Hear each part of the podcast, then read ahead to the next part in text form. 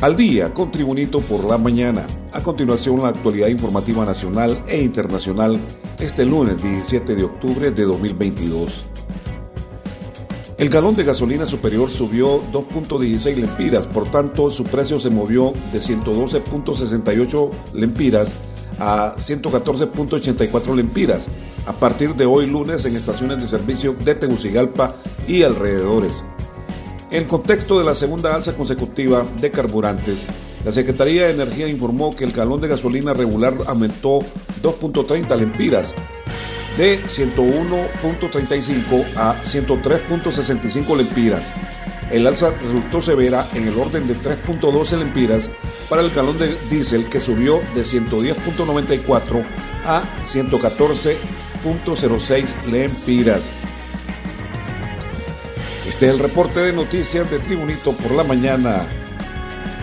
La hondureña nacionalizada española Carla Xiomara Zelaya Godoy jamás imaginó que el Perú sería el país donde hallaría la muerte y mucho menos que su novio peruano Jorge Alfredo Minaya Garay sería el que le pondría fin a sus días de la forma más cruel y sin explicación alguna.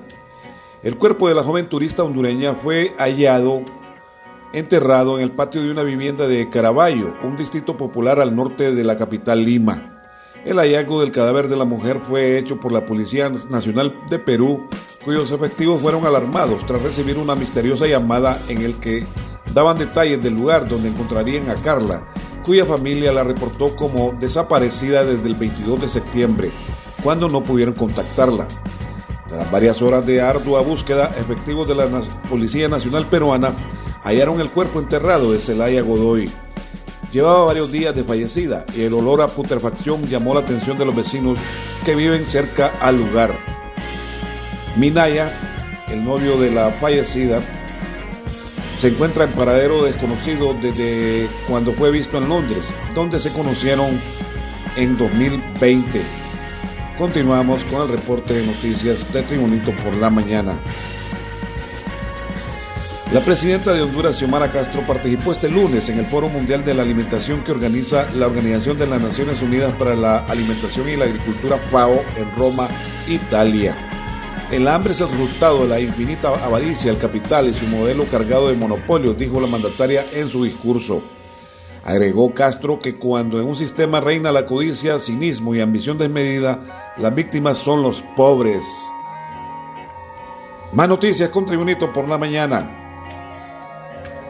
El asesor y expresidente Manuel Zelaya Rosales consideró que ya se rompió la alianza entre el Partido Libertad y Refundación Libre y el Partido Salvador de Honduras.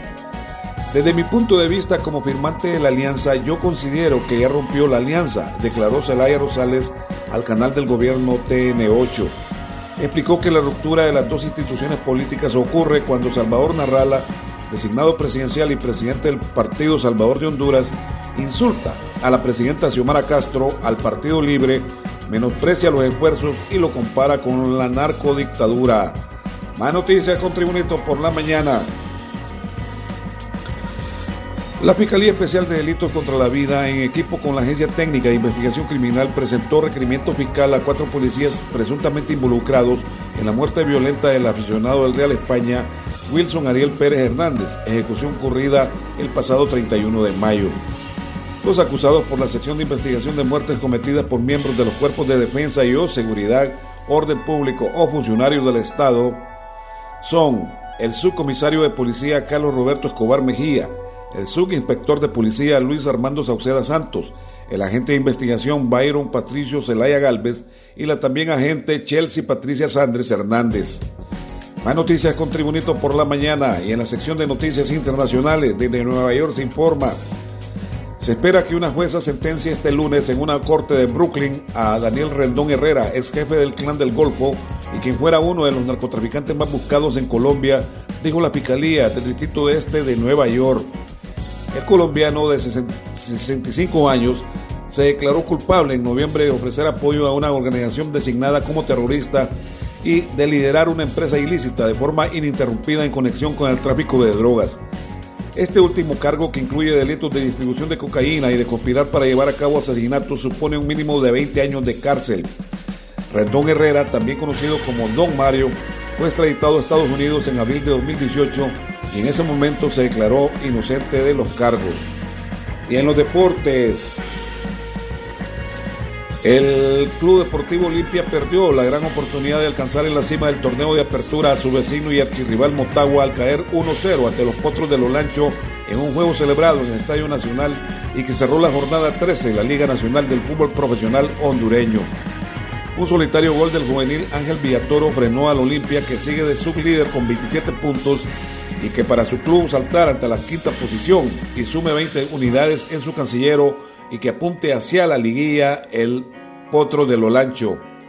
Se esperaba más de un Olimpia que venía de hacer un partidazo en la Liga CONCACAC en donde eliminaron a Motagua, pero ayer decepcionaron ante unos potros que desde el inicio mostraron que llegaron al Nacional por los tres puntos.